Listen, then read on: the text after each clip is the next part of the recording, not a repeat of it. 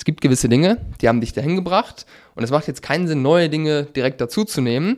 Macht vielleicht schon Sinn, muss man aber dann gezielt gucken. Was auf jeden Fall aber am meisten Sinn macht, ist die Dinge, die dich dahin gebracht haben, zu vertiefen und da noch besser zu werden. Online-Shop-Geflüster. Psst. Hallo und herzlich willkommen zur heutigen Folge des Online-Shop-Geflüster Podcasts und ich möchte mit dir heute über die häufigsten Fehler sprechen, die ich so sehe bei Brands, die die magische Marke von 100.000 Euro Monatsumsatz geknackt haben. Ich würde sagen, wir starten rein. Wenn du mich noch nicht kennst, mein Name ist Behrend. Ich stand früher selbst im Lager am Pakete packen, bevor wir mit unserem Shop siebenstellig gegangen sind. Und wir helfen Shops eben genau das zu tun, diese Marke zu knacken von 100.000 im Monat und dann darüber hinaus zu wachsen.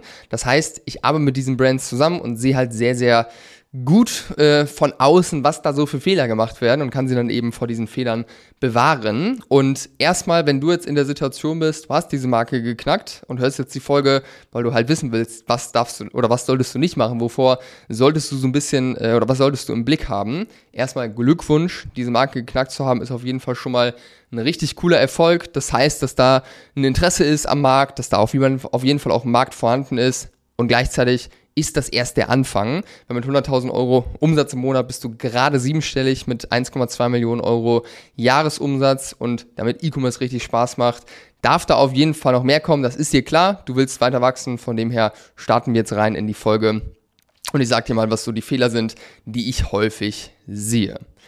Erster Fehler ist hier entweder zu viel zu wollen oder sich auszuruhen. Gibt's beides, also so ein Mindset-Thema, sage ich mal der erste Punkt mit dem Ausruhen, man lehnt sich zurück, man denkt sich, geil, ich habe jetzt eine Million Jahresumsatz, ich bin durch, so nach dem Motto, ähm, ich lehne mich jetzt einfach zurück, fahre in Urlaub, das ist ein brutaler Fehler, weil gerade wenn du diese Marke geknackt hast, gehe ich davon aus, dass jetzt gerade bei dir auch Momentum da ist, äh, weil du hast ja dieses Wachstum jetzt gerade hinbekommen und wenn Momentum da ist, dann sollte man alles andere tun, aber nicht sich ausruhen. Man kann sich natürlich mal einen Tag oder ein Wochenende rausnehmen, um neue Kraft zu tanken, aber wenn Momentum da ist, habe ich die Erfahrung gemacht, dass man reinhauen sollte, noch mehr, weil dieses Momentum kann auch wieder weg sein. Und mit Momentum, also mit Rückenwind, kann man auf jeden Fall so, so viel schaffen in kurzer Zeit. Von dem her, ausruhen ist gerade das, was du nicht tun solltest. Außer wir sprechen jetzt von mal ein paar Tagen, aber jetzt nicht zurücklehnen, erstmal drei Wochen Urlaub fahren und sich denken, ich bin's. Auf der anderen Seite kann man natürlich auch den Fehler machen, dass man jetzt zu viel möchte. Das ist tatsächlich eine Sache, die uns passiert ist, als wir diese Marke geknackt haben damals, dass wir auf einmal auf ganz wilde Ideen gekommen sind. Äh, wir haben damals angefangen, einen YouTube-Kanal zu starten, wir haben äh, diverse neue Marketingkanäle dazugenommen, wir haben Community-Management voll krass sind wir da reingegangen, haben da viel zu viel Zeit reingesteckt. Ähm, wir haben, wollten sogar mal ein Magazin machen, äh, als wir diese Marke geknackt haben. Also wirklich so viele Sachen auf einmal und das ist ein riesengroßer Fehler, wo du unbedingt äh, vorsichtig sein solltest, weil du musst, darfst dir klar machen, es gibt gewisse Dinge, die haben dich dahin gebracht und es macht jetzt keinen Sinn, neue Dinge direkt dazu zu nehmen. Macht vielleicht schon Sinn, muss man aber dann gezielt gucken. Was auf jeden Fall aber am meisten Sinn macht, ist die Dinge, die dich dahin gebracht haben, zu vertiefen und da noch besser zu werden. Weil alles, was dich, oder wenn du jetzt Meta, Performance Marketing, wenn dich das jetzt auf das Level gebracht hat, dann sei dir sicher, du kannst auch mit Meta, nur mit Meta, auf eine Viertelmillion im Monat kommen, auf noch mehr im Monat kommen. Ich habe es mehrfach gesehen letztes Jahr, nur mit diesem einen Kanal. Von dem her, fokussiere dich weiterhin auf deine Stärken, lass dich nicht ablenken von zu vielen Möglichkeiten, die jetzt irgendwie reintrudeln. Das kann genau das Falsche sein an diesem Punkt, einfach zu viele Dinge zu wollen und gleichzeitig anzufangen. So, also erster Punkt, erster Fehler, zu viel wollen oder sich ausruhen. Eins von beiden darfst du dir aussuchen, ist wahrscheinlich eine Typfrage. Dann zweiter Fehler. Fehler, das ist Mehrzahl, da sind ganz viele Fehler, die da irgendwie mit reinzählen. Und ich spreche jetzt von keine Strukturen, und keine, weiß ich nicht, kein oder Schwierigkeiten in der Umsetzung.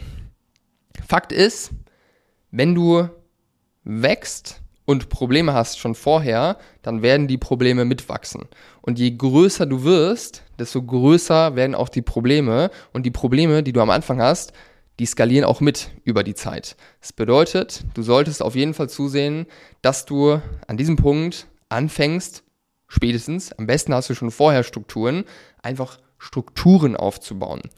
Was meine ich damit? Ich meine damit mal ein vernünftiges Projektmanagement, dass man irgendwo einen Ort hat, wo alle Aufgaben niedergeschrieben sind, mit einer guten Priorisierung, mit Deadlines, mit klaren Verantwortlichkeiten. Das meine ich mit gutes Projektmanagement. Das braucht man. Wenn man eine Million macht im Jahr, vielleicht alleine oder mit zwei, drei Leuten oder sowas unterwegs ist, äh, die irgendwie mitwirken, und man hat alles nur so ein bisschen im Kopf oder auf einer To-Do-Liste, das ist zum Scheitern verurteilt. Es braucht hier so langsam gute Strukturen und Prozesse, ähm, weil wenn du die nicht hast, dann es geht einfach zu viel verloren. Es macht einfach keinen Sinn, das nicht zu haben. Auch ganz am Anfang sollte man hier eine gewisse Struktur zumindest da haben. Man darf das auch nicht overengineeren, sich jetzt nur noch damit beschäftigen und alle zwei Monate sein ganzes, sein, seine ganzen Strukturen neu aufbauen und hier nochmal ein neues Tool äh, nutzen und alles nochmal auf Trello umsteigen, von Asana wegzugehen und andersrum. Das macht auch keinen Sinn, aber eine gewisse Struktur ist super wichtig weil damit natürlich auch eine Umsetzungsstärke kommt.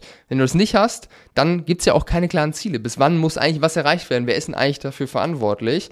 Und dann kannst du halt sehr, sehr schwierig, sage ich mal, auch drei, vier Sachen gleichzeitig nach vorne bringen und trotzdem dafür sorgen, dass halt alles geil funktioniert und man an jedem Punkt richtig gut vorankommt. Das heißt, es braucht auch eine gewisse Zuverlässigkeit bei Deadlines glasklaren Fokus, ganz klare Ziele, ähm, die irgendwie gesetzt werden für mal einen Zeitraum von drei Monaten, eine gute Wochenplanung von allen Leuten, die involviert sind, eine gute Tagesplanung, äh, einfach gute Strukturen, dass man fokussiert arbeiten kann. Und das sehe ich leider viel zu häufig. Deswegen werde ich auch ein bisschen emotional, wenn ich darüber spreche, weil so wenig Leute können das. Und das ist so, so fatal, weil am Ende scheitert es nie an der Idee, Vielleicht ab und zu mal, aber meistens scheitert es immer an der Umsetzung.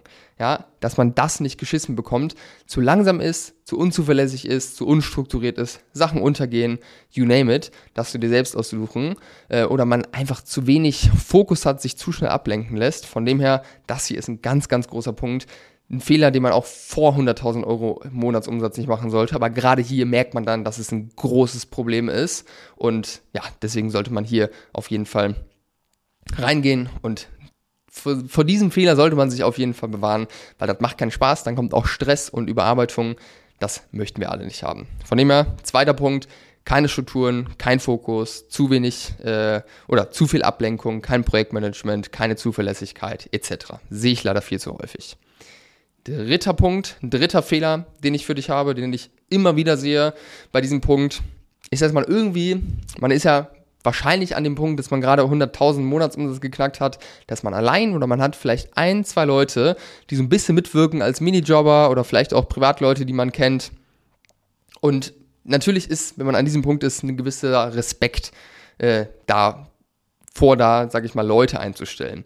Häufig ist auch eine Angst da, dass man wie gelähmt ist, sich das nicht traut, weil es ja auch eine große Entscheidung ist und so weiter. Das ist auch alles nachvollziehbar. Ich kenne das auch von mir, als wir damals angefangen haben.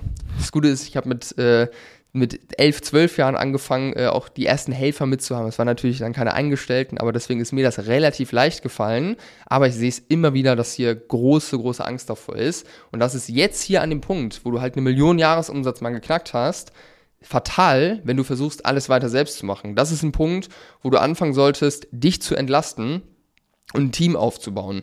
Ich habe dazu vor kurzem eine Podcast-Folge gemacht. Oder kommt die Podcast-Folge noch?